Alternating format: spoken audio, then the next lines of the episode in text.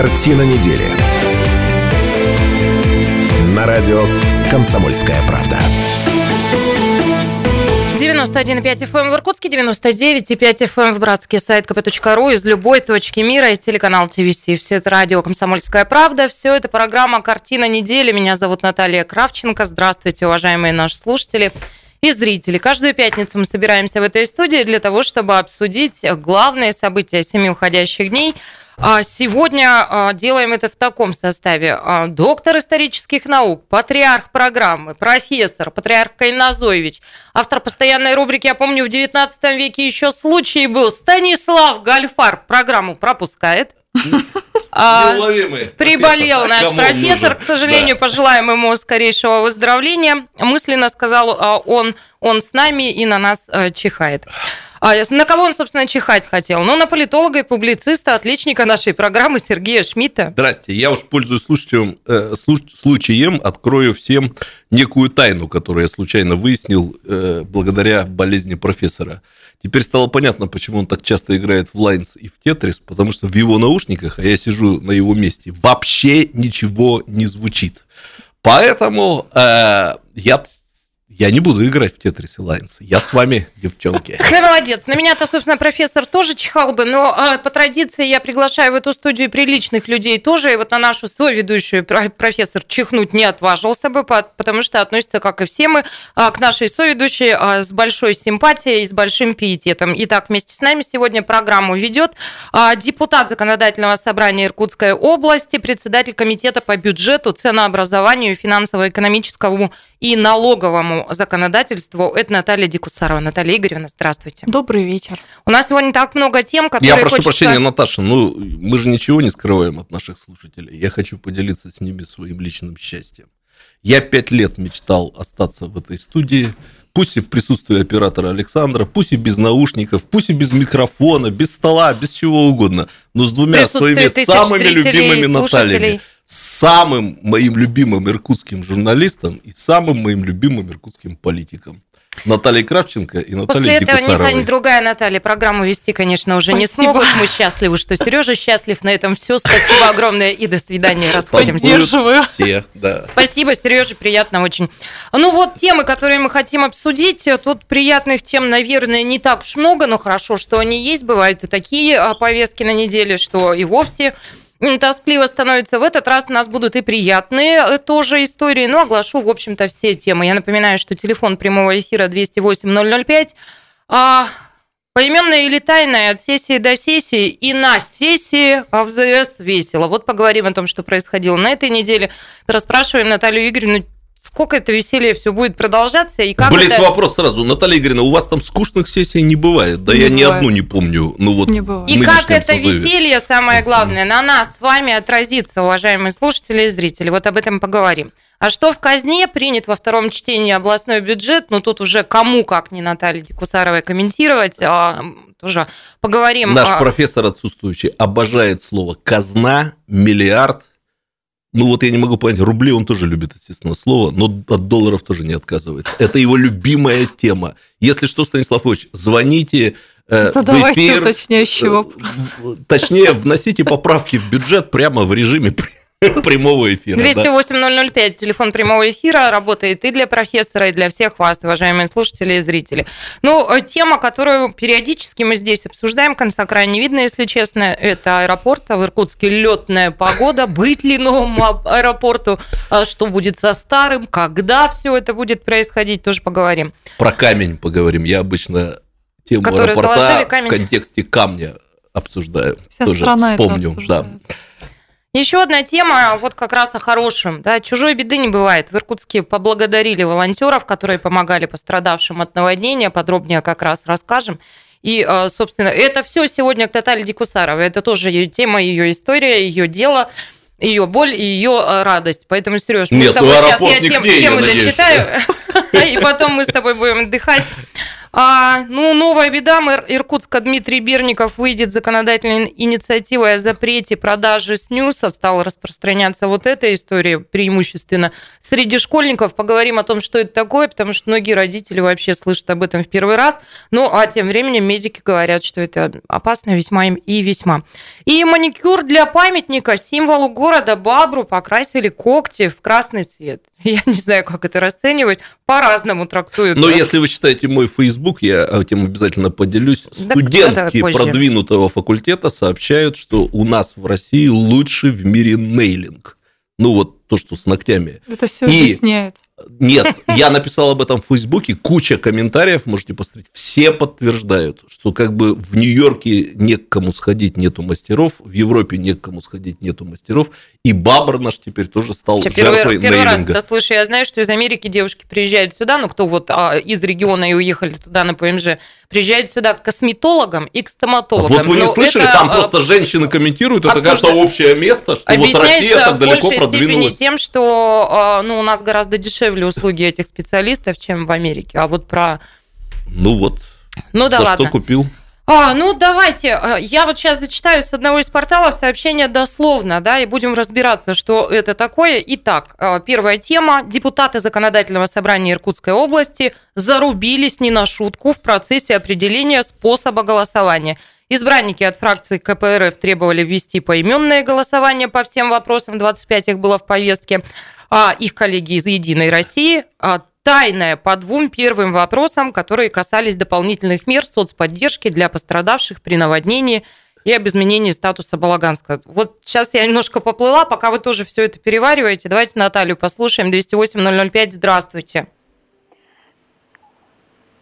Наталья, прошу вас. У нас третья Алло. Наталья в нашем эфире. Прошу. Здравствуйте, Наталья. Алло. А, здравствуйте. Э, я просто смотрю вот эфир и хотела бы узнать, внесен ли наш вопрос, утвержден ли бюджет на 2020 год, и, да, и внесен ли наш вопрос, так сказать, наболевший, а в этот бюджет войдем ли мы, так сказать, в план. Наташ, Наталья, а вы спрашиваете про бюджет города Иркутска или про бюджет Иркутской Областной? области? Э, про бюджет города Иркутска, наверное, но я не знаю, как это правильно. И вот наш депутат как бы является нашим... А кто ваш депутат? Что за план у, у вас там? Матвейчук. Да, Матвейчук. это город Иркутск. Сразу да, давайте определимся, что у нас в студии депутат законодательного собрания, она несет ответственность за областной бюджет, а за городской отвечает журналист Наталья Кравченко, сейчас она вам ответит.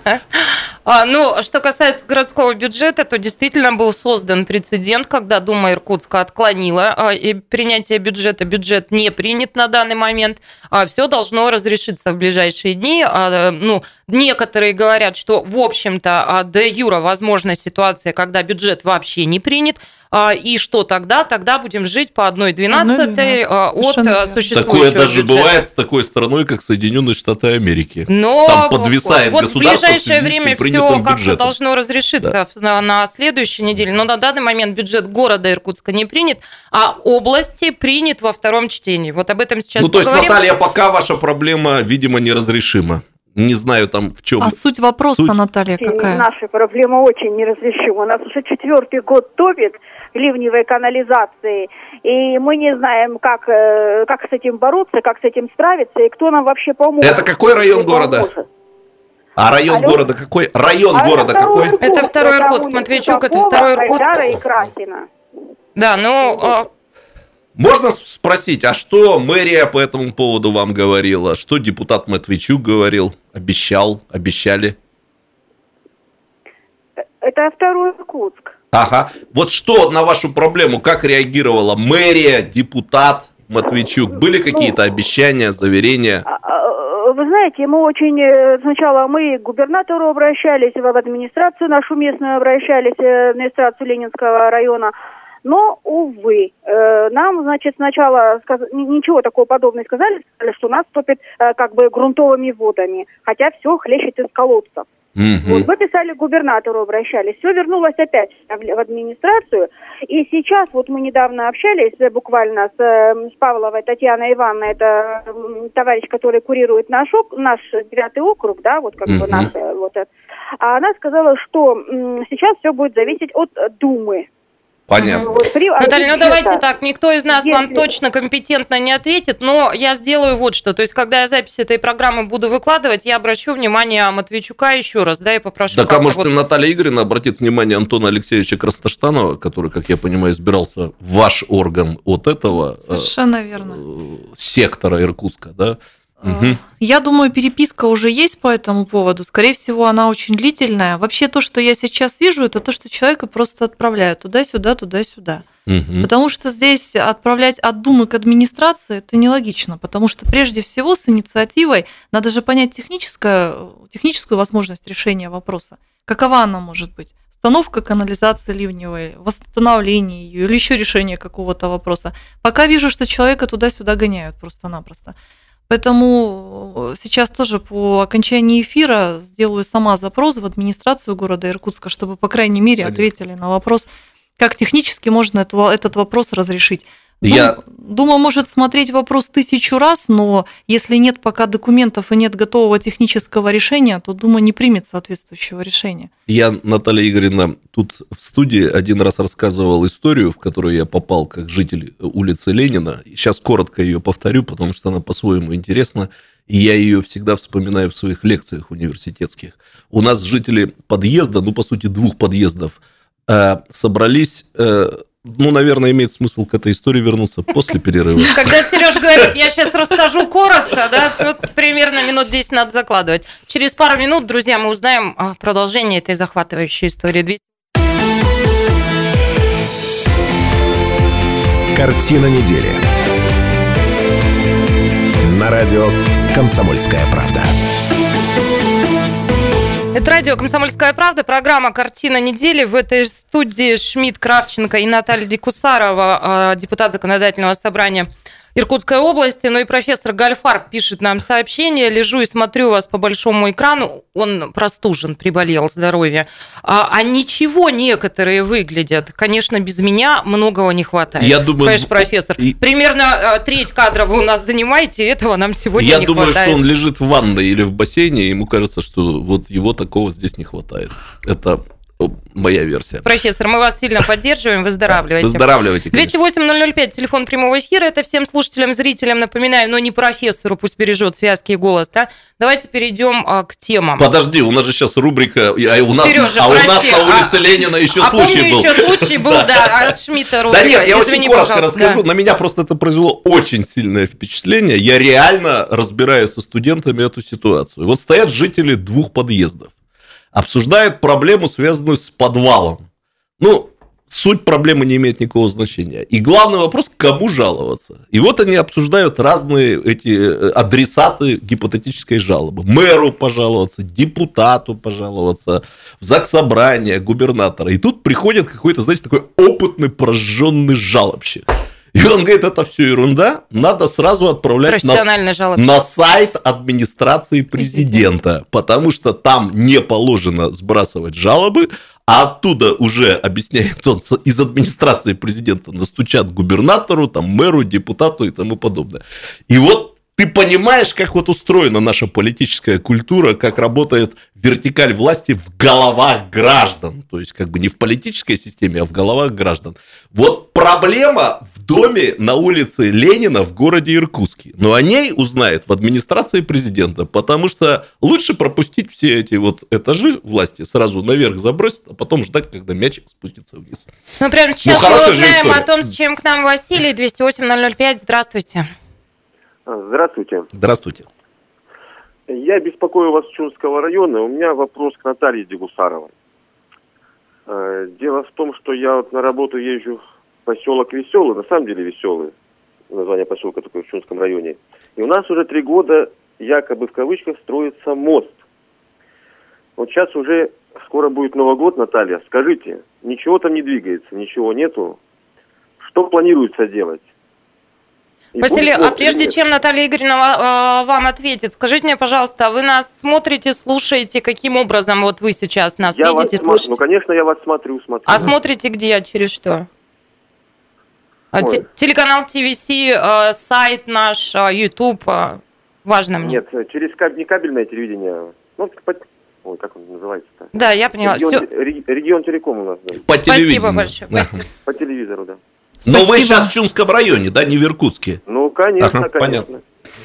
Василий, рада вас приветствовать. А, Значит, отчитываюсь, что происходит сейчас по мосту. А, В связи с тем, что вот ту опору неудачную, которую, которую подрядчик поставил посередине реки, а, снесло а, во время паводка, а, провели обследование самого моста, провели обследование всех этих опор, наземных, подземных, подводных, надводных и так далее. Значит, выяснилось, что эта опора уплыла, ее нет. А, Подмыло э, с обеих сторон реки оба берега. А, Соответственно, будет э, необходимость и там тоже разбираться, что-то подсыпать э, и укреплять те опоры, которые стоят на берегу, и с одной стороны, и с другой стороны. Значит, э, мы в бюджете Иркутской области заложили деньги на корректировку проекта этого моста. Сейчас заключен контракт, и проектировщик приступил к работе по э, вот, допроектированию в связи с э, такими вот последствиями. Сама история с бородой, вы это все знаете прекрасно, мы с вами тысячу раз это все обсуждали, подрядчик, который затянул сроки.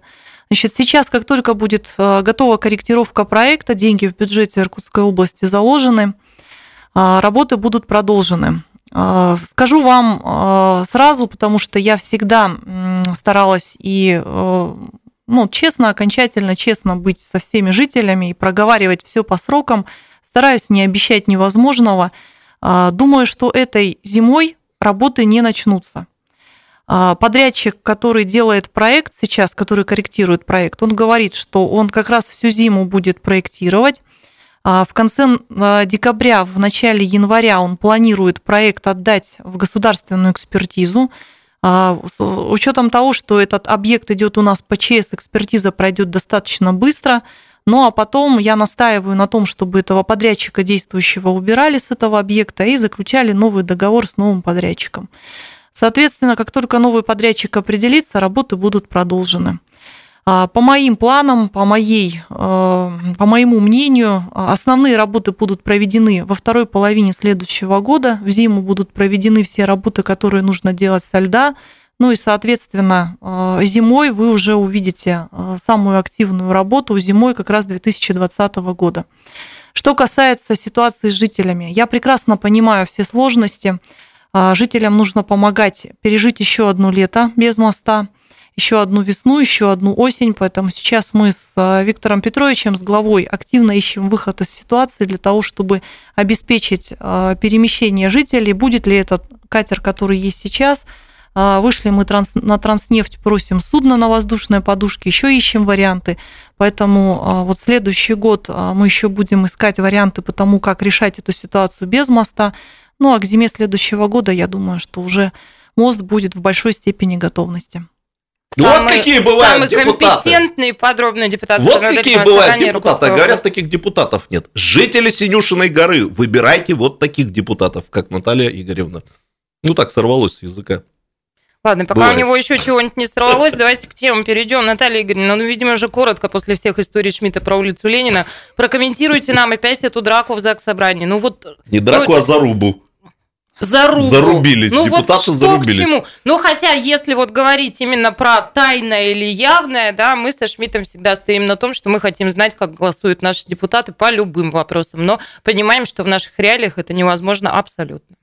А Ну, что думаете вы? На сегодняшний день голосование в законодательном собрании, оно открытое. Все видят, как кто нажимает кнопки, э, все это прекрасно видят и все это прекрасно понимают. А Вот все, что произошло в законодательном собрании во время сессии, это была абсолютно политическая акция. А, Никого не интересовали вопросы, которые там есть. Всех интересовал один вопрос из повестки, это состояние аэропорта. Это вот тот вопрос, Мгм. который мы Который мы хотим чуть еще попозже обсудить. Да, будем да. обсуждать. Да. Мгм. Депутаты провели депутатскую проверку, выявили и подтвердили все те нарушения, которые были, выявили ситуацию, что действительно правительство Иркутской области не предприняло никаких мер для того, чтобы хоть какие-то действия были произведены на территории этого аэропорта, чтобы исполнить ту дорожную карту, которая когда-то была составлена, когда региону передавали наш аэропорт.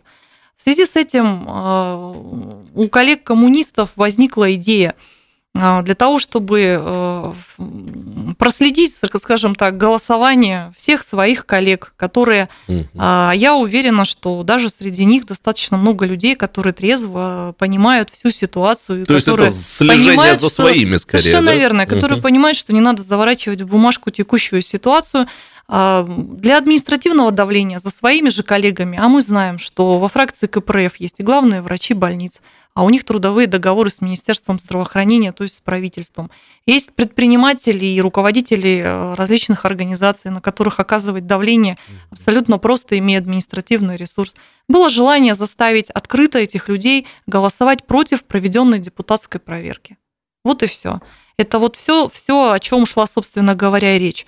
А, заявили такое голосование вот по всем вопросам. А, ну, вот я уже даже на сессии высказывала свою позицию, свою точку зрения. Вот лично я а, очень сильно, наверное, очень сильно понимаю тех а, людей, которые находятся во фракции КПРФ, они не согласны с позицией этой фракции, но они находятся в трудовых отношениях, они, естественно, боятся, они будут голосовать так, как решено в административном порядке. Вот и все.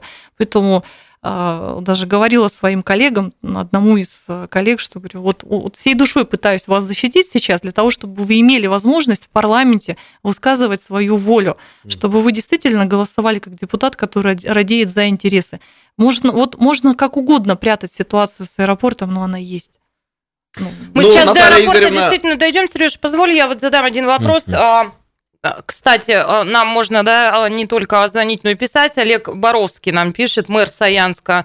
Супер передача, смотрю по ТВС, радуюсь за двух Натальи и Сергея. Ой, Олег Валерьевич, мы за вас радуемся, что вы сохраняете бодрость духа, если будет время. Да, Олег Валерьевич, да, а мы вас вчера смотрели по России 24 и поддерживаем вас в этой ситуации. на самом деле. А не канал Россия 24. У меня, знаете, короткий вопрос. Вы, несмотря на свою молодость, в общем-то, ветеран парламентского движения, вы давно там вы действительно всегда с позицией, вы очень трезвый и спокойный человек, то есть вы не впадаете в какие-то, как мои вот мудрецы-неврастенники, да, в какие-то истерики или что-то. Но скажите мне, пожалуйста, вот этот акционизм нынешнего созыва, это когда-нибудь закончится? Ну, это, ну, это демократия или это все равно во вред работе? Вы знаете, демократия, а, она хороша тогда, когда все понимают ее смысл и суть. Демократия в парламенте – это когда по вопросам повестки дня высказывают действительно вопросы, высказывают свое собственное мнение. Когда а, в парламенте начинают а, политизировать все, отодвигая вопросы бюджета, все остальное, то есть то, чем должен заниматься парламент, и переходят только лишь на политическую площадку там, вот это уже не демократия, это уже бардак. А какое чувство это у вас вызывает? А, ну, одним словом. А, я всегда ориентируюсь на своих избирателей. Вот я э, задавала им вопрос, но продолжим дальше об этом. Да, продолжим. Сейчас у нас небольшой перерыв. Через пару минут вернемся в студию. Еще про бюджет поговорим. Как область будет жить в следующем году? Картина недели. На радио «Комсомольская правда». Радио «Комсомольская правда» и продолжается программа «Картина недели». Каждую пятницу собираемся в этой студии для того, чтобы обсудить главные события семи уходящих дней. Еще раз здравствуйте, уважаемые слушатели, наши зрители. А, меня зовут Наталья Кравченко, мой соведущий политолог-публицист Сергей Шмидт. Здравствуйте. Профессор отсутствует, но из приличных людей сегодня председатель комитета по бюджету, ценообразованию, финансово-экономическому и налоговому законодательству Законодательного собрания Иркутской области Наталья Дикусарова. Наталья Игоревна, еще раз здравствуйте. Добрый вечер. А, так, ну что, а, я вас перебила, по-моему. Да. Нет, дожмем эту тему, она интересная. Я слушателям, да. зрителям напомню, мы говорим об акционизме в областном парламенте, когда, ну вот, э, и Наталья а Дикусарова говорит о том, что какие-то проявления вот депутатов это чаще всего какие-то политические акции. Для меркантильного да? Ну, профессора вот я... поясняем, что речь не об акциях банков и предприятиях, а о художественном О наших восторженных зрителях, тонко организованных, поясняем, что акционизм, э, речь, в общем, не про какие-то вот перформансы. А, ну так вот, какие чувства у вас все это вызывает, я спросила. А, вы знаете, мне кажется, что пройдет еще, ну, может быть, полгода, может быть, год. А, во-первых, а, коллеги, которые участвуют в этих акциях, они поймут всю их безрезультатность. Может быть, это связано с тем, что у них нет такого опыта парламентского, может быть, еще с какими-то другими причинами. Но вот хочу донести, наверное, до всех. Вот наших жителей мало интересует, каким образом мы голосуем за тот или иной вопрос, за тот или иной документ. Вот когда вчера закончилось э, голосование э, за бюджет, большая часть, вот я уверена, 90% всех, кто смотрел прямой эфир сессии законодательного собрания, они отключили прямой эфир. Основной вопрос на сессии законодательного собрания был рассмотрен. Как депутаты его принимали? Открыто, закрыто, громко, тихо, это не тот вопрос, который интересует жителей. Этот вопрос интересует вот кучку людей, которые в законодательном собрании вчера поупражнялись по этому вопросу. Ну и политологов типа Шмидта, А, да? Совершенно верно. Я уверена, что Сергей Федорович следил, наблюдал. Кучка Наталья, политологов наверное, следила тоже за вами следила. неустанно. Вот. Но это вот, понимаете, это вот такая тема, собственно говоря, и все. А, Поэтому, если коллеги думают, что своими выходками и акциями они на- набрали очков, нет, не набрали. А, Какие-то другие цели, ну, не знаю, какие цели преследовались. Жителей мало интересует вопрос, каким образом принимаются решения в законодательном собрании. Их Я интересует, какие решения принимаются. профессионального политика Дикусарова политологическим суждением. Я думаю, это все будет продолжаться еще какое-то время. В 2020 году, после того, как у нас появится губернатор, неважно, новый он будет или старый, это года на два, а может быть до самого конца э, работы нынешнего созыва должно подуспокоиться. Ну вот это подсказывает мне мое чуткое политологическое сердце. Но, в принципе, обращаюсь ко всем э, гражданам, слушайте, следите в прямом эфире за сессиями законодательного собрания. Такое происходит далеко не в каждом субъекте Российской Федерации. И, возможно, сейчас вот как бы на пик формы будут выходить депутаты плане Я тут с помянутого вами акционизма. согласна, что жителям, вот рядовому обывателю, мне, мне не очень интересно, как вы это делаете. Мне важно, что делаете. То же самое с Думой, да, когда вот они, ну, и уже хочется сказать, пацаны, ну, работать надо, да, и тут, ну, давайте перейдем, собственно, к результатам. Результат этой сессии, главный вопрос, как вы уже сказали, это бюджет, и он принят во втором чтении. Нравится он вам, не нравится? Как бы вы прокомментировали состояние дел в областной казне? А, Ну, как э, председатель комитета, который работает уже второй созыв, могу точно сказать, мне э, никогда вот в конечном итоге не нравится э, тот бюджет, который э, выходит даже после его кардинальной переработки в законодательном собрании. Но это уже тема профессиональная, потому что в любом случае, зная очень хорошо сам бюджет, я понимаю, что есть еще вопросы, над которыми надо работать, над которыми еще в течение года мы будем работать. Но э, сама, э, вот сам результат работы, я удовлетворена. Э, Мы, рассмотрев э, закон о бюджете в первом чтении, отметили ряд серьезных недостатков, э, очень серьезных недостатков. У нас э, впервые, наверное, за долгую-долгую историю работы э, над бюджетом Ассоциация муниципальных образований э, не определила позицию по закону о бюджете. А, Своего рода это был сигнал к тому, что такой бюджет в таком виде, если он выйдет, то этот бюджет не будет полезным для территории. Причем это сказали и мэры, и это сказали финансисты территории, что тоже достаточно такой а, тревожный звоночек. Поэтому мы поняли, что во втором чтении а, надо очень внимательно посмотреть ряд вопросов. Ну, кратко итоги, а, чего удалось добиться. Тот бюджет, который вышел от депутатов после второго чтения, серьезно был увеличен в пользу муниципальных образований. Мы увеличили и финансовую поддержку территорий. А, Мы увеличили объем денег на заработную плату педагогам, воспитателям, всем другим работникам детских садов. А, Я не скажу, что этих денежных средств хватит до конца года, но, по крайней мере, на большую часть года, на 11 месяцев этой заработной платы хватит. Более того, мы поменяли полностью теперь риторику работы а, в законодательном собрании. Нам надоело ходить по кругу. Вот эта вот тема хватит на 12 месяцев, не хватит на 12 месяцев. Депутаты а, свою позицию определили и определили задачу. Зарплата всем бюджетникам должна быть за декабрь в декабре. Все. Мы уже, слава богу, живем в совершенно другом времени, в совершенно другом режиме, имеем возможность правильно это все планировать. Поэтому этот вопрос у нас уже больше не обсуждается. Он принимается как обязательность. Теперь мы уже будем работать в следующем году над составом этой заработной платы. Соотношение окладов, соотношение стимулирующих выплат. То, что заботит сегодня наших бюджетников. А, Вот эти вот а, заигрывания на предмет а, единовременных выплат к празднику когда сначала это подавалось как подарок для учителей, а потом это вдруг включилось в линейку. И из-за этой выплаты к праздничным датам, а, казалось бы, неплохая идея, а, педагоги вдруг стали а, не досчитываться стимулирующие выплаты в каком-то объеме, и непонятно, как это еще до конца года сработает и сыграет. Но это, это лукавство, этого допускать, конечно, нельзя. В социальные сети работаем. выплеснулось. Сейчас же пишут. Да, совершенно Сразу верно. же. А, вот это вот второй момент. Третий момент, что для нас интересно и важно, мы увеличили объем денег на народные инициативы на 200 миллионов рублей. В прошлом году мы пытались это сделать. А, я тогда достаточно серьезно проводила эту тему, но фракция КПРФ заблокировала это Давайте решение. поясним, что это. Да, народные инициативы – это большой раздел а, в бюджете Иркутской области. А, сегодня он уже с учетом плюса вот этого будет составлять 850 миллионов рублей.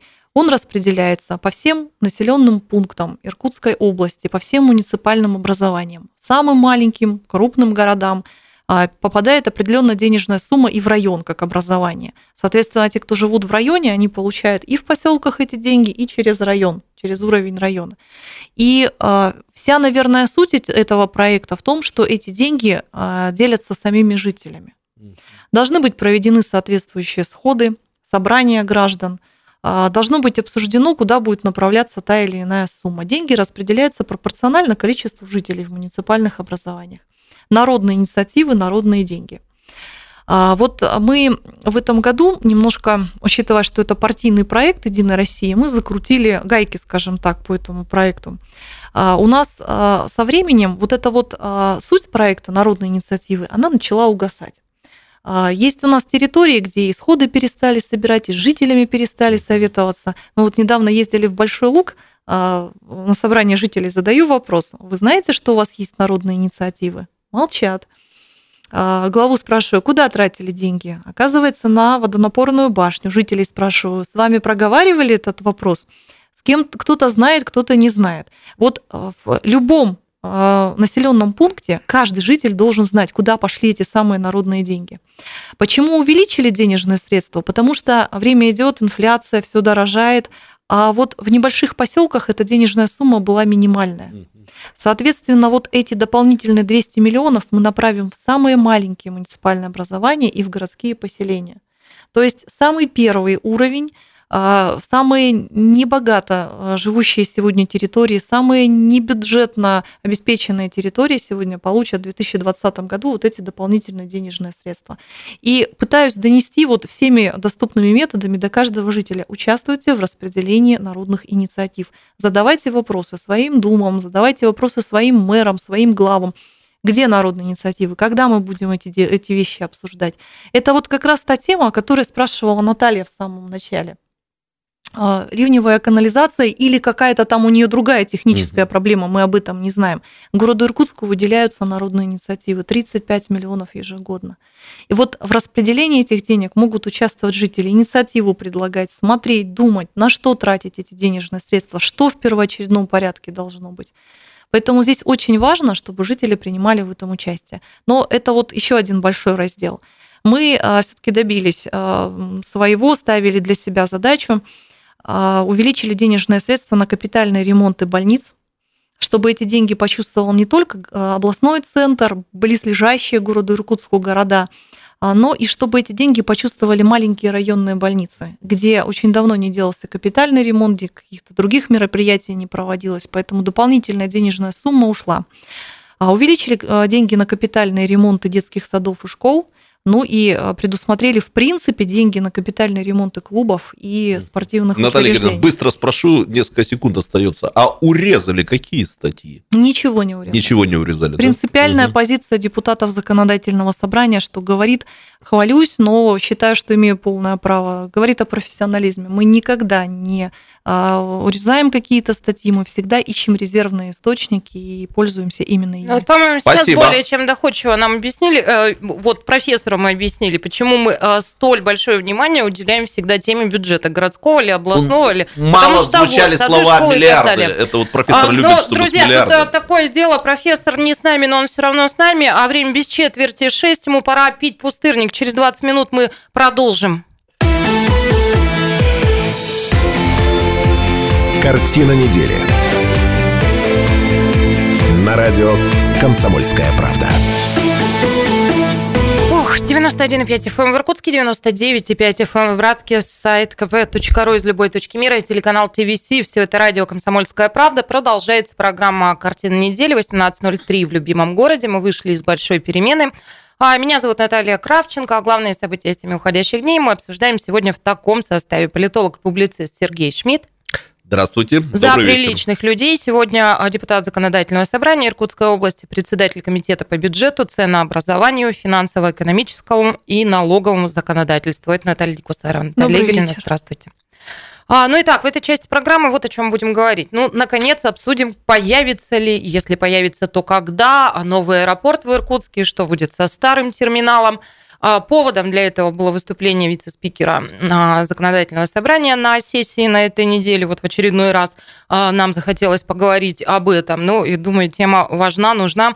Еще поговорим о том, что вчера отмечался, я, кстати, Наталья, посмотрела, это так совпало в дату, да, Всероссийский день волонтера и Международный день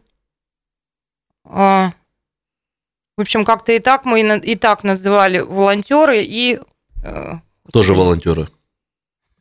Вылетело из головы слово, ну как же ж. Ну вот не волонтеры, а кто? Добровольцы. Добровольцы, Добровольцы ну конечно, О, да. Всероссийский день волонтера и Всемирный день э, добровольца. Лошадиная как фамилия. Вот, как-то но... вот оно вот так. Ну так а, вот много очень прошло мероприятий, но мы сегодня хотели бы рассказать о том, а, а, что проводила Наталья Дикусарова. На это мероприятие собирали волонтеров, которые трудились на Российской 20, Центр приема гуманитарной помощи. Вспомним об этом тоже.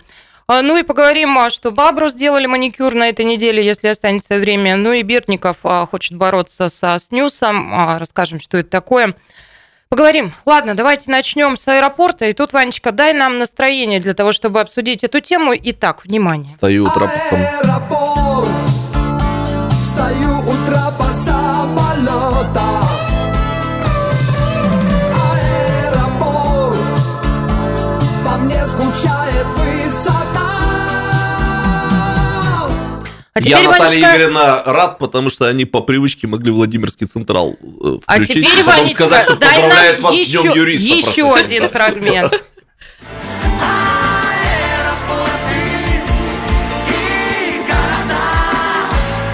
Вот это ближе к Владимиру Смотрите, друзья, ну понимаете, почему я даю вам два этих фрагмента? То есть одна песня 80-х годов, вторая 2010-х а, годов, да? А, ну, собственно, тема аэропорты, она что тогда, что сейчас а, остается для нас актуальной, и почему мы к этой теме возвращаемся? Ну, итак, 208-005, телефон прямого эфира, давайте обсудим, что вы думаете о состоянии дел нынешнем. Аэропорт Иркутск, нужен ли нам новый терминал, где он должен быть? 208-005, присоединяйтесь. Наташенька, дорогая, ну, а можно вот мы в качестве прелюдии, э, я попробую помодерировать с Натальей э, Игоревной быстро позлословим. Быстро а у тебя не бывает. Ну, давайте. А потом давайте сразу, прелюдию, давайте. Э, сразу аналитически займемся. Э, если кто-то нас слушает из областного правительства, Сергей Георгиевич, э, уважаемый губернатор, звоните. Я сейчас задам один вопрос, будет интересно узнать. Вот э, памятная история. Август 2018 года губернатор со своим окружением в белых, чуть не сказал колпаках, в белых касках, в белых перчатках закладывает камень нового терминала Иркутского аэропорта. Аэропорта. Я спец... Аэропорта, прошу прощения, извините. Я тут специально готовился к одной встрече, где тоже злословил, ну, недобро, э, если что, расскажу. И специально поискал там в интернете информацию по этому поводу. Ну, порадовался. Очень хорошие, качественные фотографии. И черным по белому было написано, что через два года здесь будет терминал. Через два года это август следующего года. Естественно, там ничего не будет. То есть там даже если павок Корчагиных нагнать туда с узкоколейкой, естественно, за это время ничего сделать невозможно. Но камень был положен. Наталья Игоревна, вот в духе нашего любимого доброго злословия, все-таки, как вы понимаете, когда они клали этот камень, они уже понимали, что это, извините, разводка народного населения? Или там все-таки был какой-то замысел и план – довести это все дело до ума. Я, правда, вот мне чисто по-человечески интересен этот вопрос. Еще раз обращаюсь, звоните, все сопричастные. 208 Наташа сказала, 005. ответьте на этот вопрос. Просто здесь на вашем месте сидел заместитель председателя правительства Иркутской области, три недели назад. Я спросил его, как там аэропорт, он сказал, заканчиваем проект. Наташа живой свидетель. Да как камень-то, вот его зачем клали? Тогда возникает вопрос, какой проект заканчивают? Мгм. А, вот э, что самое, наверное, интересное, а, не знает об этом никто и ничего, не только вот э, за пределами Серого дома. Мгм. Мы пытались э, несколько раз обсуждать этот вопрос. Мы не знаем, какой проект заканчивает, кто заканчивает, не знаем, где будет строиться и что будет строиться. Ведь вариантов масса. А, Полоса, терминал, новый аэропорт, выбор места и так далее. Нет вообще никакого понимания и вообще никакой Ну, камень был про информации. терминал. А, В вот смысле, он есть. Если не украли камень, он есть. ну, Э, у нас, у нас было тогда недоумение, камень чего, куда закладывают. Вот, ну, ужасно на самом деле себя ощущаю, потому что представитель органа государственной власти. Ну так версия все-таки это какая-то идея это была или пиар это был вот такой вот Я расовый? считаю, что чистая воды пиар-ход. Ну сейчас же э, интернет, сейчас все это висит в интернете столетиями. И эти фотографии, э, чтобы стало понятно, сюда приезжал московский журналист и отчасти политик, кстати сказать, ваш коллега Владимирское законодательное собрание, э, Максим Леонардович Шевченко. Его приглашала сюда, как я понял, областная администрация по правильному совершенно делу. Он защищал нашего губернатора. Наконец-то там поняли, что губернатора должны защищать живые люди, а не фейсбучные боты. То есть вот на четвертый год это понимание пришло. И я присутствовал с ним э, на встрече в клубе публичной политики. Я ему сказал, он опять защищал губернатора. Я сказал, Максим Леонардович, завтра ваши хозяева повезут вас в аэропорт. Он на завтра э, был запланирован отлет. Вот я вам сейчас покажу фотографии, в смысле расскажу, вы посмотрите сами фотографии, попросите свозить вас к этому камню. Понятно, что вы в нынешней ситуации симпатизанты КПРФ сейчас не будете ничего об этом говорить, но просто сфотографируйте, может быть, потом со временем в мемуарах напишите, ну и в принципе как-то подумайте, порефлексируйте. Так что все, что нужно для пиара камня, я лично сделал. Ну, Ну, раз давайте нет, кроме камня к, ничего. к событиям Да. этой недели. Почему, собственно, мы опять вспомнили про аэропорт, да, вице-спикер Александр Ведерников, а, говоря об аэропорте, подчеркнул, что он находится в зоне повышенного риска, в частности, сильно изношена взлетно-посадочная полоса, но, в свою очередь, генеральный директор аэропорта Андрей Скуба с ним не согласился. Он а, сказал, что полоса соответствует всем сертификационным требованиям годности к эксплуатации, а депутаты потребовали от правительства при Ангаре отчитаться о состоянии аэропорта. В феврале 2020 года призывают к ответу. Также по итогам депутатской проверки рекомендовано обеспечить решение вопроса по выбору земельного участка, а, где и будет, а, будут размещены объекты нового воздушного порта и аэродрома. Жизнь идет. Вы понимаете, тут в чем Камень Я лежит, ничего, жизнь идет. суть- я Суть ничего не смысл. понимаю. Под лежачий камень А. вода не течет. Наверное, если бы речь шла просто о возведении какого-то здания, какого-то помещения, можно было об этом говорить как о каком-то вот, ну, рядовом событии и так далее. Но речь идет о более, более глобальных вещах. Ведь когда в областную собственность забирали этот аэропорт, ведь речь-то шла а, не только о том, что его необходимо привести в порядок. Речь шла о целом наборе мероприятий. И самое главное, что для жителей было важно Иркутской области, была попытка создать единую сеть аэропортовых комплексов Иркутской области. Ведь сегодня, куда ни посмотри, а до этого все обсуждали вопросы, посмотрите, сколько вот какое-то там длительное время назад, сколько было взлетно-посадочных полос у нас на территории области. И в Тайшет можно было слетать. Мало И- аэропорта. Совершенно верно На Альхон даже. и на. Альхон, и в Бодайбой, в Нижнеудинск, и везде.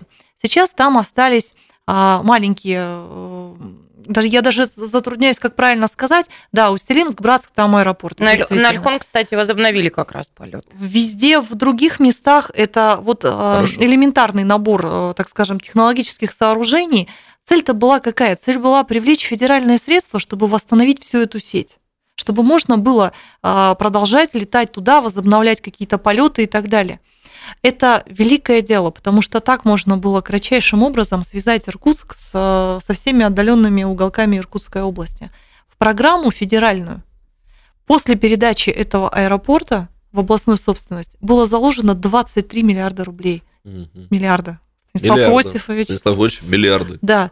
И вот Станислав Ильич, а позвоните Время- нам, 208-005. Правда любопытно, что Хотя вы об этом зря. думаете. И хотя позывной миллиарды никуда. прозвучало. Вот Позвоните нам. время прошло, деньги, э, деньги забрали. Какие только мы обоснования не слышали. Прекратило существование программы. Но я начала смотреть, а что же человек, э, ну, я считаю себя хоть немного, но умным человеком. Я начала смотреть. Почему-то все опытным. остальные, все остальные мероприятия в новую программу были перенесены. А вот э, э, по Иркутской области возникли вопросы. Эти деньги лежали без обоснования, не было никаких проектов, не было никаких оснований. И э, возник правомерный вопрос к Иркутской области, который был обозначен во всех федеральных документах.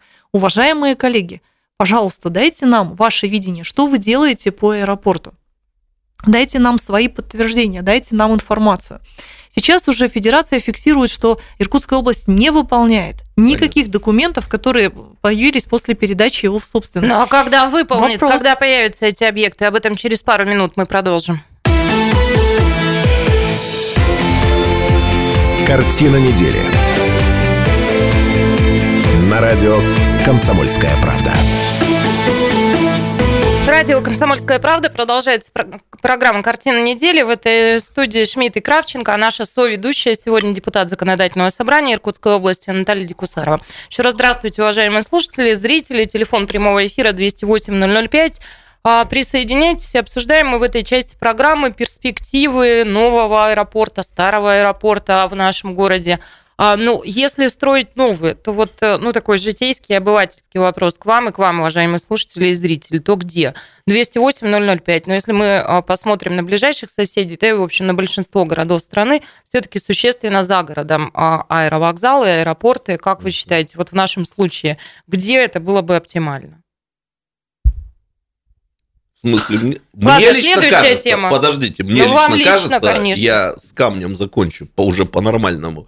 Мне Сереж, лично- ты мне напоминаешь Мауи. Помните, мультик такой был? И там петух ходил и все время клевал камень. И вот Сережа схватил какой-то свой камень и с этим камнем А, вот так теперь ходит. Знаешь, в ре- древнеримском сенате был э, сенатор Катон, он всякую речь заканчивал словами «Карфаген, Карфаген должен быть разрушен».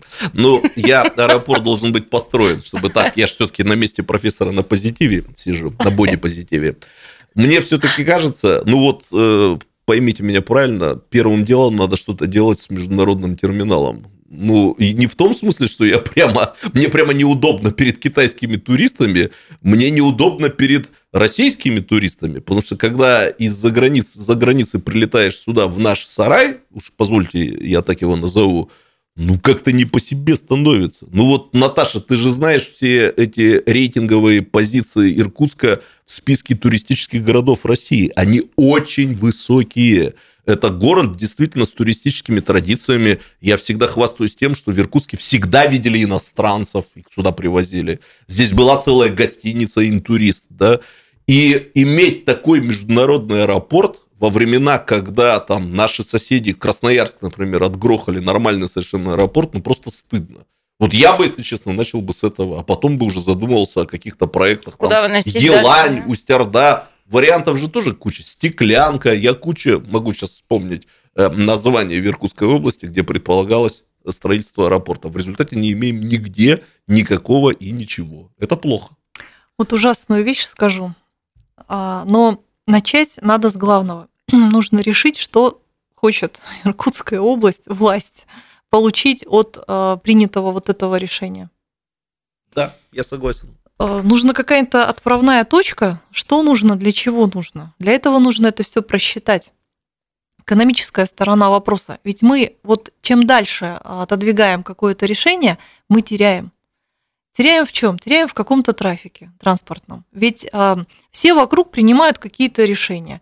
Соседние аэропорты, которые из, из региона, которые гораздо меньше нас, гораздо, а, может быть, э, менее когда-то хотели таких вещей, они сегодня начинают у себя обосновывать либо какие-то авиакомпании, либо какие-то а, заводить на себя маршруты, либо еще что-то. Ну, масса таких вот вещей. А у нас ничего не происходит. Вот это главная беда. Почему не происходит? Да потому что все понимают, что с нами несерьезно разговаривать, потому что наше, э, у нас э, решение не принято. Вот и все. Понятно. 208-005, телефон прямого эфира. Тамара Алексеевна вместе с нами. Здравствуйте. Здравствуйте. Здравствуйте. Вот я бы хотела задать вопрос. На протяжении 25 лет обсуждается вопрос о строительстве нового аэропорта. Какие-то же существуют подводные камни. Почему его не могут построить? После трагедии в Мамонах вот возник этот вопрос. И что за 25 лет... Ну, э, Ну, камень здесь один, губернаторская чехарда и в целом нестабильность исполнительной власти э, в Иркутской В регионе, области. да, так уж складывается. Это главное. Если вот так ну, коротко отвечать на знаете, ваш вопрос. коли уж упоминать про трагедии, то именно сегодня еще и день памяти жертв авиакатастрофы во втором Иркутске. 22 года назад это произошло. Действительно большая трагедия. А, Поэтому действительно Да, вопросы это важны, вопросы безопасности авиаперевозок. 72 97 человека год, погибли. матч 97-й человек. с уральским трубником, Да, да, когда это 97-й произошло. год. Да, я был на трибунах. Ну, да. я так понимаю, что жительница-то спрашивает о подводных камнях на предмет выбора площадки. Да на предмет Где? всего. Где Наталья это, да, где? Ну, давайте это в поговорим. Я вот тоже Но- сказала о том, а, ну, спросила о том, как вам кажется, где все-таки оптимально. Ну, я не буду от вас Не, скрывать. ну мы как дилетанты, конечно, рассуждаем, дамы. да, мы как Да. жители города просто Лично рассуждаем. мне, как горожанину, всегда нравилось, что когда ты прилетаешь в Иркутск, ты быстро оказываешься дома. При всех вопросах там безопасности. э, Просто э, есть города, Гонконг в частности, где, в принципе, никакого аэропорта, аэропорта далеко от города нет. Но э, я не знаю, что тут сказать. Ну, тут должны специалисты просто действовать, Конечно. которые разбираются. Э, Там же возникает проблема. Тут земля Минобороны, я помню, да, там земля какого-то еще федерального ведомства. Здесь нельзя, там река не в ту сторону течет. То есть, чего только мы не слышали за это время. А вопрос Ну. Тамара справедлив, сто процентов. Конечно. Четверть Ну, века идет об ощущения этом все-таки, разговор. знаете, такие, э, ну, весьма и весьма острые, когда мы садимся здесь в Иркутске, да, когда ты садишься прямо, вот, кажется, в огороды в чьи-то. Ну ладно, привыкли Ну, уже. Привык. Григория еще послушаем и другой теме пойдем. Григорий, здравствуйте. Э, Добрый вечер, Прошу уважаемые. вас. Здравствуйте. Так вот, значит, по теме. Давайте уже говорить конкретно. Человек, начиная с того, как он прилетает в аэропорт Иркутска, едет по городу, по центру города, он видит раздолбленный город вообще в хлам. Серый и мрачный. Для чего сюда прилетают туристы? Я не знаю. Всегда говорят 130-й квартал. Хорошо. Но это был проект непосредственно губернатора. Мезенцев, да, если не ошибаюсь. Да. Вот он захотел, он уперся, он долбил, он его сделал. А после него никто не хочет такое ощущение заняться городом вообще ничем. Всем этим мраком. Григорий, хозяином э, дайте я вступлю с вами в, в диалог. А почему у вас такое мрачное настроение? Я как Тут, раз хотел знаете, сказать, что у, у Григория идеальный Стоп, тембр стоп, для стоп. задания именно таких вопросов, да. Григорий, может быть, вот ноябрь на вас влияет, но... Мне э, Григорий нет, показалось, что мы- по слову квартал вы ангарчанин или иркутянин? Ангарское слово. Григорий вас. Иркутянин, А, наш иркутянин. постоянный слушатель. Вот по моим Э, ощущениям, я в этом... Вот сейчас... Ну, я просто хотела вам ответить, чтобы вы могли потом тоже ответить мне, чтобы мне не в спину вам отвечать. Ну, давайте, ладно. Так вот, Наташенька, Так. Звезда моя, что я хочу сказать. Я не пойму, почему город все больше мрачнеет. Почему нет того, что, на что э, посмотреть туристу. Я не живу в городе, и поэтому мне видно это, когда я в нем бываю. Понимаете? Да, Григорий, спасибо. Но коли уж вы э, вот э, сами решили так, что мне придется ответить вам в спину, я, Я бы бы на месте Григория про- все-таки в конце спросил, это правда, что мы все умрем? э, скорее всего, да. Знаете, я про свои субъективные хочу рассказать ощущения. Ну вот Григорий тоже своими субъективными поделился. Я живу в Иркутске 20 лет ровно. Когда я сюда приехала 20 лет назад, так случилось, да, что я ну, осознала, что я буду здесь. Во всяком случае, 5 ближайших лет проживать. У меня была депрессия. Потому что когда я видела вот этот весь мрачность, как говорит Григорий, да, ужас и тоску, я думала, боже, какой кошмар. За эти 20 лет я вижу совсем теперь другой город. Мне кажется, Иркутск очень сильно изменился и изменился в лучшую сторону. Ну, опять же, красота в глазах смотрящего. Может Ну, быть, я события, которые со мной здесь происходили, поменяли мой взгляд, но мне кажется, Иркутск хорошеет и хорошеет год от года. Я Вот не, честно. не буду спорить с точкой зрения или с эмоциональной точкой зрения Григория. Наверное, я понимаю, что он имеет в виду, и так можно смотреть на Иркутск. Но что касается моего субъективного опыта, я раз 15 здесь уже это говорил. В том месте, где я живу, в Иркутске, это центр города, он, кстати, упомянут Григорием, все далеко от идеала, но намного лучше, чем было в Да, недавнем конечно, прошлом. конечно. Остров Юность. Остров я, Юность, остров корневой Конвой, центр иркутянин, готов города, это а, пространство в микрорайонах. Даже при советской власти остров Юность не был в таком хорошем состоянии, как сейчас. Хотя, конечно, по, э, я вот сегодня сломался трамвай, в смысле ДТП, поэтому я шел по улице Подгорной. Там, конечно, вот когда Масса я есть вышел мест, с улицы Подгорной, у меня тембр был как у. Это Григория внутренний, естественно. Григорий, Какой ну я вам желаю, чтобы ваше настроение как-то все-таки исправилось, улучшилось, потому что сейчас будет красивый снежный декабрь после мрачного ноября, и, может быть, восприятие Кстати, вот города зима Иркутска очень идет. тоже. Тут все эти страшные вещи она скрывает, и ходишь и думаешь, красивый город. Ладно, давайте тогда пойдем, наверное, к Ты же следующей знаешь, теме, да? э, Наталья Игоревна, тут целая же история была. Наташа собиралась жить в Красноярске, когда об этом узнали в Красноярске, Мгм. сделали все, чтобы она туда не попала, а вот сюда в Иркутск. Э, Поэтому она пять лет тут плакала, да. А так ничего, мы приспособились, и мы привыкли. Я пытаюсь понять настроение человека. Я сейчас п- прокладываю дорогу от аэропорта, куда едет человек, от чего такие мироощущения И где тяжелые. город разбомблен, где он Э, развален там. Скорее всего, это объездная пути. дорога какая-то, да? Э, Человек куда едет, в какую сторону Нет, если едет. вы хотите посмотреть разбомбленный город, я вам могу показать. Если Есть это- такие места у нас. Если да. это объездная дорога, то, то, может быть, да, может быть, у человека такие ощущения есть. Может, и вопрос к тому, что центр города, да, хорошеет, за него берутся, что-то делают и так далее, а где-то там подальше внимания не хватает. Может быть, это тоже есть. Не, тоже ну давайте место. согласимся, я тут с живым мэром это проговаривал. В городе работа еще, не початый край. Еще ни одно поколение мэров здесь будет Всегда горбатиться так с утра было, до есть и вечера. будет. да, Это же не чтобы довести конечный до вариант. нормального Клуб мы сделали прекрасный, коне- вот город, да, и конец. Конечно, нет. Ну, а мы через 4 минуты продолжим. Картина недели. На радио «Комсомольская правда». Радио «Комсомольская правда» в этой студии Шмидт, Гальфарб вместе с нами незримо и Кравченко, а наш соведущая, депутат Законодательного собрания Иркутской области Наталья Кусарова. Успокой профессора, мы в перерыве обсуждали Синеку. А, да, Философию а профессор нам да. здесь вот Почти. пишет Пока письма, его нет, он да. комментирует ситуацию с аэропортом, и, кстати, многое тебе пояснил про камень, но я не буду этого читать в эфире, потому что Шмидт, когда слышит слово камень, он опять вот это все Возвращается. возвращается к э, своему. Давайте мы все-таки пятница, конец, конец рабочей недели, поговорим о хорошем, важном, добром и прекрасном. А, вчера был день волонтера, и Наталья Декусарова, вот перед ней вы видите вот такие папки. Наталья Игоревна, покажите одну Саше.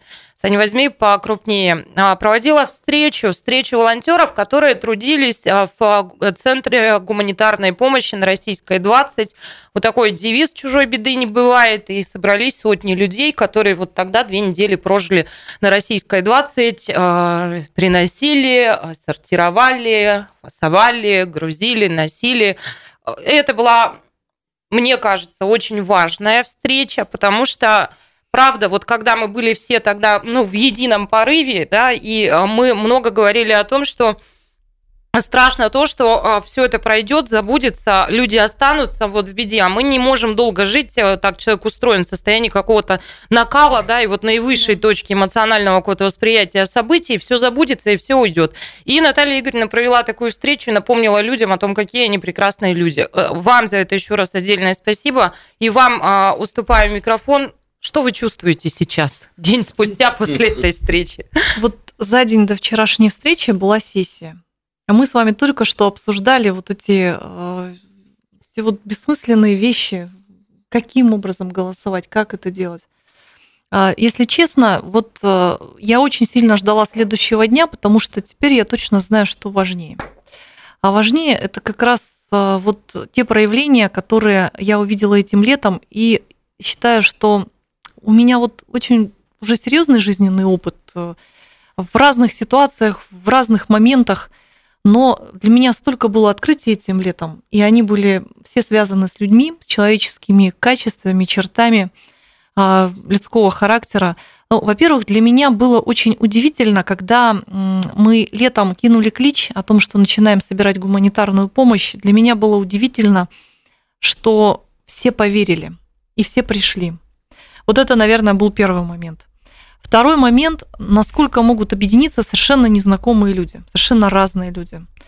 А, я в ужасе ходила по огромному помещению и понимала, что надо как-то вот это все нужно организовать, настолько организовать эту работу, потому что приходят люди, и они должны увидеть, что все, что они принесли, оно первое, очень бережно а, принимается, очень бережно складывается, и что оно точно дойдет до адресата.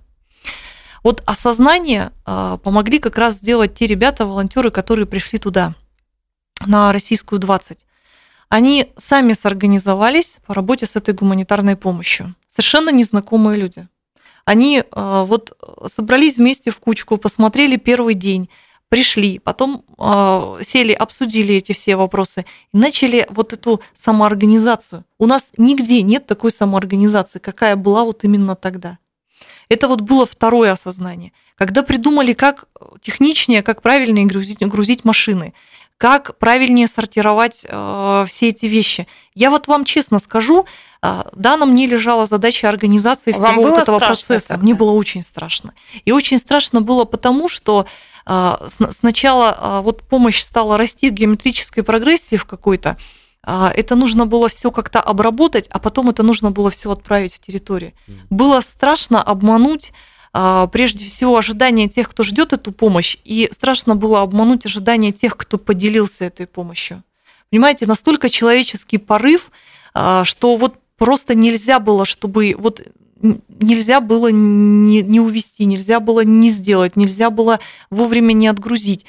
А самое главное, на чем порешали, вот мы же собирались все вместе, да, и вечером обсуждали какие-то вещи, совершенно незнакомые люди, мы даже не знали, как друг друга зовут. Угу. Мы обсуждали, мы советовались, это делаем так, это делаем так. Мужики тут же принимали какие-то свои решения.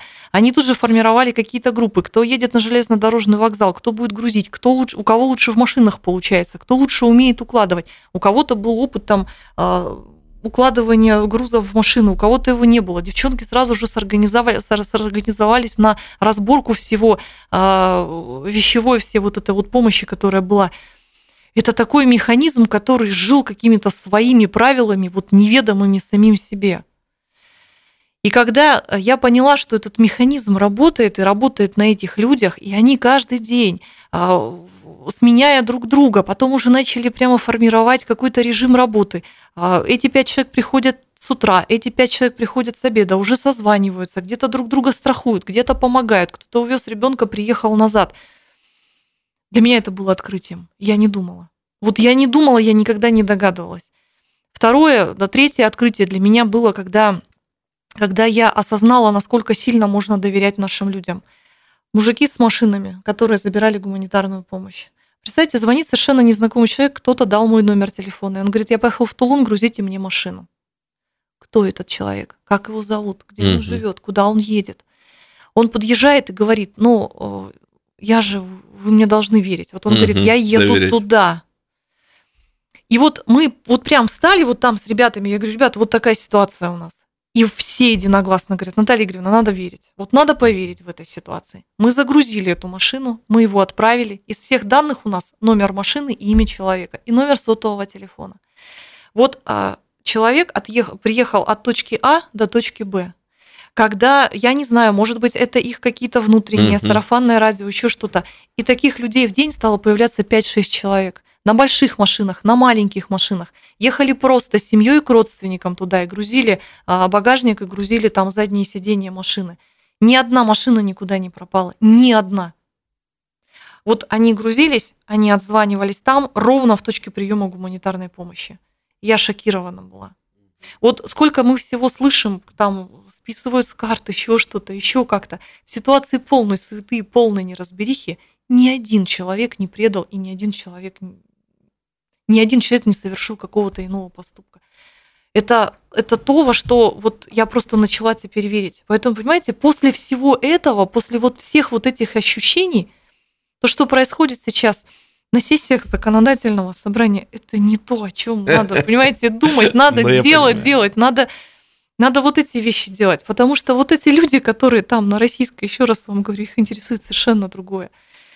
А вчера, а, ну вот а, осознание того, что надо еще раз собраться, пришло очень давно. Знаете почему? Потому что когда закрылись двери, когда закончилась работа пункта, вот мы все стоим в последний вечер, и мы не знаем, как уйти, как разойтись. Мы так привыкли, mm-hmm. это десятки дней – какого-то титанического труда, какого-то вот такого мироощущения совершенно другого, важности дела, а самое главное, что нет никаких обязательных вещей, нет ничего. Эти люди просто осознают, что они делают. Они делают это сами по себе и сами для себя. Это просто общность людей, ничем не регулируемая, ничем не, ничем не обязывающая друг друга. И мы расходимся. И такое недоумение, мы еще потом начинаем с кем-то созваниваться, какие-то вещи доделывать. Девчонки еще приходят на следующий день, потому что еще что-то нужно доделать, еще с кем-то надо поговорить. Мы не сказали друг другу спасибо. Хотя мы вроде бы каждый вечер подводили какой-то итог. Сначала этого не было. Потом мы начали каждый вечер подводить итог. Я вот прямо приходила и говорила, сегодня мы загрузили 4 машины, 4 вагона, там еще как-то чтобы люди понимали, какой результат сегодня работы. Они не верили, что они это сделали. Но это все было, это все было сделано. Причем так четко. Если бы мы а, вот а, нарушили хотя бы какую-то схему, которая была, допустим, выстроена для нас железной дорогой, нам бы больше не поверили. Нам бы не дали больше вагонов, потому что там все по часам. Это полувоенная организация. Если бы к нам приехал хоть один человек, он был готов грузить машину, а мы бы этого не сделали, но кто бы к нам еще туда поехал? Вы понимаете, это такая вещь, где надо было нести полную ответственность за происходящее. Работали на износ. Пришла машина в 11 часов вечера, ее грузили до полуночи. Ее грузили там до ночи, пока ее не загружали, пока она не уходила. Потому что мы не могли человека отпустить, у нас была помощь, нам ее надо довести было. И вчера вот эта встреча, вот как будто бы что-то недосказанное, оно вчера все-таки вот договорилось. Во-первых, все встретились, все друг на друга посмотрели уже в другой ситуации. Зимой. Все встретились друг с другом уже вот совершенно в других обстоятельствах. Все вспомнили вчера, все поговорили. Они ведь там были, они ведь даже не осознавали, а мы постарались на экране показать, что они сделали. Огромное спасибо тем, кто вот там из территории вчера записал ролики и отправили нам в благодарность вот этих ребят. Были ролики из Чуны, были ролики из Нижнеудинска. Кстати, все, кто там были на экране, это все были люди, которые руководили центрами там гуманитарной помощи. Приема гуманитарной Совершенно помощи. верно. То есть они они прямо вот напрямую с нами работали, и они принимали эту самую помощь. У нас были еще ролики из Тулуна и Тулунского района, но там звука не было, там их не слышно было, и мы их на большой экран не выводили. Я, знаете, я вот один штришок к портрету. Я вчера говорила о том, что пока есть вот такие люди, которые были в этом зале, этот мир не безнадежен. Но я, вы не знаете эту историю, оставила в уборной кольцо. И я и уже начинался вечер, и я понимала, что я не могу выйти и проверить. И когда я пришла после, кольца не было. Я думаю, как так? Я только что подумала о том, что вот про веру в этот мир, в этих людей. И потом до меня дошло подойти к гардеробу. Я сказала, вам кольцо не передавали? Я сказала, да. Обалдеть! Поэтому, друзья, друзья, ну, вот этот мир не безнадежен. Пока есть вот такие люди, готовые помогать друг другу. Наталья Дикусарова, Сергей Шмидт, мои соведущие, я вас благодарю. Уважаемые слушатели, зрители, спасибо вам. Славного теплого вечера пятницы и хороших выходных. До свидания. Картина недели. На радио «Комсомольская правда».